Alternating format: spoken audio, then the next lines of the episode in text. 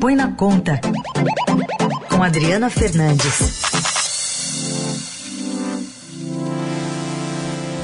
Oi, Adri, bom dia. Bom dia, Carol. Boa quarta, Heisen. Bom dia. Bom, ministro Paulo Guedes, sob pressão das lideranças do Centrão para o desmembramento aí do seu super Ministério da Economia, ontem deu uma reforma, deu uma mexidona ali na equipe, né? É, saiu o Valderi Rodrigues, um nome importante, estava desde o início, né? Inclusive já participou da transição. Ontem, ao comentar a saída de, de Valderi Rodrigues, o ministro Paulo Guedes disse que ele será agora seu assessor especial e continua na equipe. Então, eles são muito responsáveis nessa função e têm um certo desgaste. Você vai dizer assim, ah, não, foi agora essa negociação de orçamento. Não, essa negociação, nós já estávamos conversando isso bem antes da negociação do orçamento.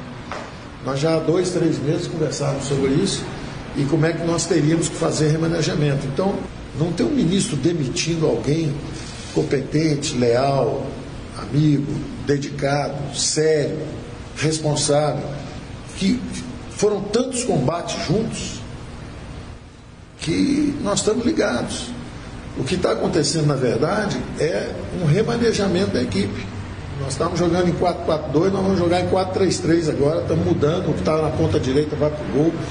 Mas a equipe, justamente para facilitar as negociações com o Congresso, para facilitar as conversas é, com o próprio Executivo, os outros ministérios, que é um desgaste natural.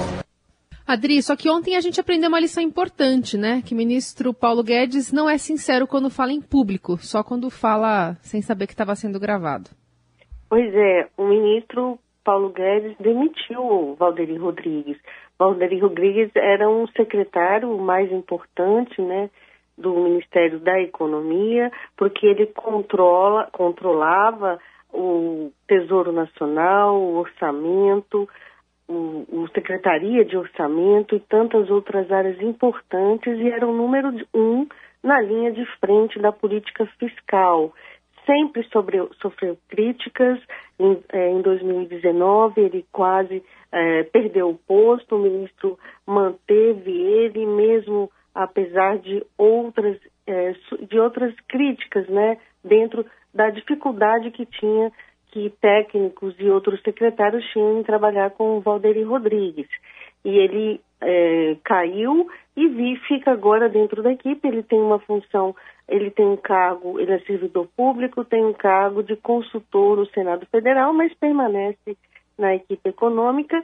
Eu lembro, é, é, Carol, que foi, foi, ele recebeu, o Valderi recebeu o cartão vermelho do presidente Jair Bolsonaro ano passado, porque ele antecipou medidas de congelamento de benefícios que não estavam acertadas. O presidente pediu a cabeça é, de Valderi, o ministro conseguiu ali segurar para não transparecer que estava tendo uma debandada na sua equipe, quando outros secretários importantes tinham deixado o Ministério da Economia.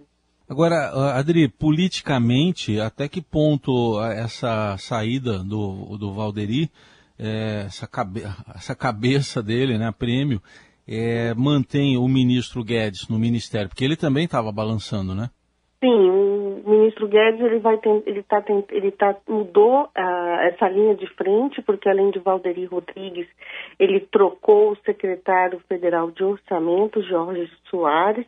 Jorge Soares era um técnico experiente e vinha alertando uh, sobre a necessidade rigorosa de seguir as regras fiscais que foi tema aí de tanta discussão, de tanto dribles, né, é, tentativas de dribles nessas, nessas áreas. E a, para o lugar de Valderi vai o secretário do Tesouro, Bruno Funchal, um defensor é, também, é, de, de, é, um, um, defensor do ajuste, mas e, um, e sobe um técnico do Tesouro para o lugar de Bruno Funchal. Então, esses três, Jefferson Bittencourt no Tesouro Nacional, Bruno Funchal na Secretaria Especial de Fazenda, além uh, do novo secretário de, de, Orçamento Federal, que o nome é Ariosto, é, Ariosto Culau, eles três vão ser a linha de frente da política para resistir, para resistir a, a manter a, a linha fiscal E esse que vai ser a grande dificuldade, porque uh, Heisen, o orçamento está tá no arroxo total. Então, esse arroxo gera insatisfação, não só no Congresso, como também na sociedade, que vê programas importantes não tendo recursos, aí os serviços públicos vão perdendo ainda mais qualidade e, a, e insatisfação na esplanada dos ministérios, que passou por um corte drástico. Então, o primeiro trabalho desse time vai ser resistir. E em relação a, a, essa pressão de, de políticos mesmo, né? Esse desmembramento possível. Hoje o Estadão traz na capa uma foto da toda a equipe econômica reunida numa foto e em branco e preto os que já foram eliminados desse paredão. É, o quanto ainda tem de força o ministro Paulo Guedes para segurar né, o Ministério da Economia sem desmembramento?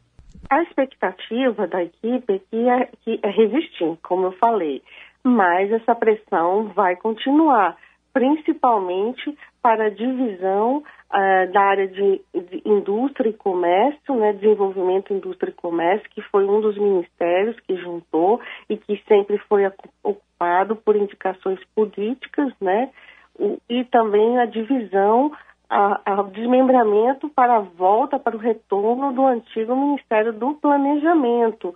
Essa discussão toda do orçamento é, fez os políticos, as lideranças do Centrão, sonharem com a volta do Ministério do Planejamento, com quem eles tinham uma articulação mais direta de ministro para ministro, é, articulação nos detalhes, nos detalhes orçamentários que o ministro Paulo Guedes, com, com um ministério tão grande e com tantas outras áreas, não consegue fazer. Então essa é a reclamação e essa é reclamação e, e ela vai continuar. O ministro ganhou aí um pouco mais de tempo para tentar mostrar que vai funcionar.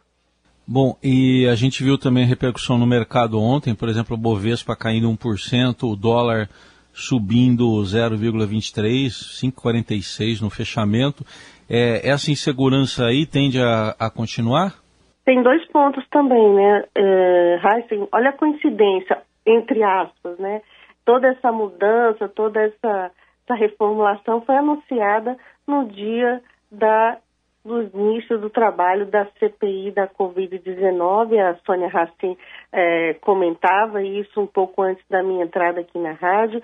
É uma CPI que traz problemas enormes para o governo e vai tentando aí tirar a atenção é, para outros pontos. O governo enviou ontem é, duas medidas provisórias é, para restabelecer, renovar o programa BEM, o programa de estímulo, que chama BEM, né? Programa de estímulo à, estímulo à manutenção dos empregos durante a pandemia, com corte, suspensão de contratos e corte de jornada, e tenta aí é, lançar e vai lançar outras, outras medidas que já estavam programadas para anular um pouco nesse início o impacto é, da CPI, que tem aí um futuro é, difícil, que traz um futuro difícil para o presidente Jair Bolsonaro.